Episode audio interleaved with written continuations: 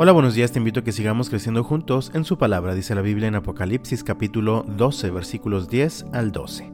Luego oí una fuerte voz que resonaba por todo el cielo. Por fin han llegado la salvación y el poder, el reino de nuestro Dios y la autoridad de su Cristo. Pues el acusador de nuestros hermanos, el que los acusaba delante de nuestro Dios día y noche, ha sido lanzado a la tierra ellos lo han vencido por medio de la sangre del cordero y por el testimonio que dieron, y no amaron tanto la vida como para tenerle miedo a la muerte.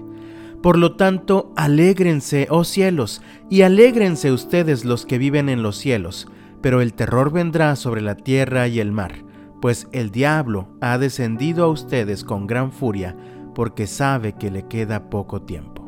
Ciertamente, este mundo está lleno de catástrofes y conflictos, nuestra vida en este mundo continuamente está presentando situaciones que generan angustia y dolor. Sin embargo, Juan, en aquella visión que Dios le permitió tener del cielo, pudo contemplar a una gran multitud entonando este canto. Por fin ha llegado la salvación y el poder, el reino de nuestro Dios y la autoridad de su Cristo. El contexto de este gran acontecimiento se asocia en los primeros versículos del capítulo con la venida de Cristo a este mundo, precisamente lo que acabamos de recordar en Navidad hace unos días. Si tienes oportunidad de leer el capítulo completo, puedes ver la gran batalla que ocurría en los cielos mientras el dragón trataba de impedir que Cristo viniera. Sin embargo, el motivo del canto es la alegría, es la esperanza por la victoria que ha traído Cristo Jesús. Ahora, vemos en el texto lo siguiente.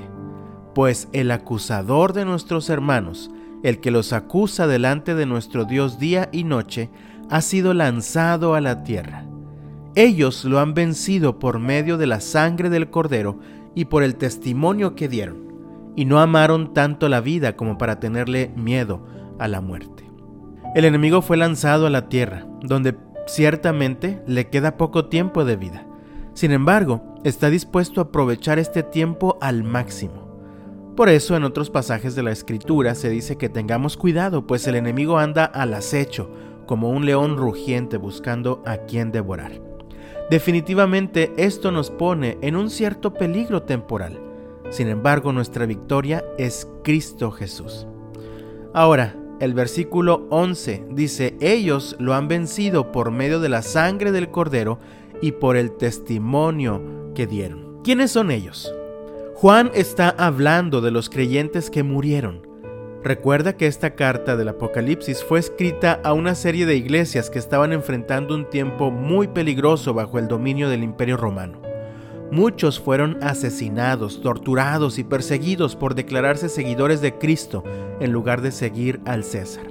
Pero Juan está diciendo que todos ellos vencieron al dragón por medio de la sangre del cordero y por su testimonio. Su testimonio consistió en que no amaron tanto esta vida como para tenerle miedo a la muerte.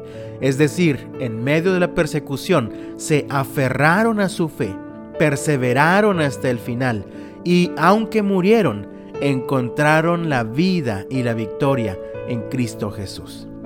Mis amados, estamos iniciando una nueva semana mientras muchas circunstancias difíciles nos rodean. Sigamos el ejemplo de aquellos creyentes. Aférrate a tu fe en Cristo y persevera. Sigamos adelante, confiando en aquel que nos ha dado la victoria. Que el Señor te bendiga este lunes y hasta mañana.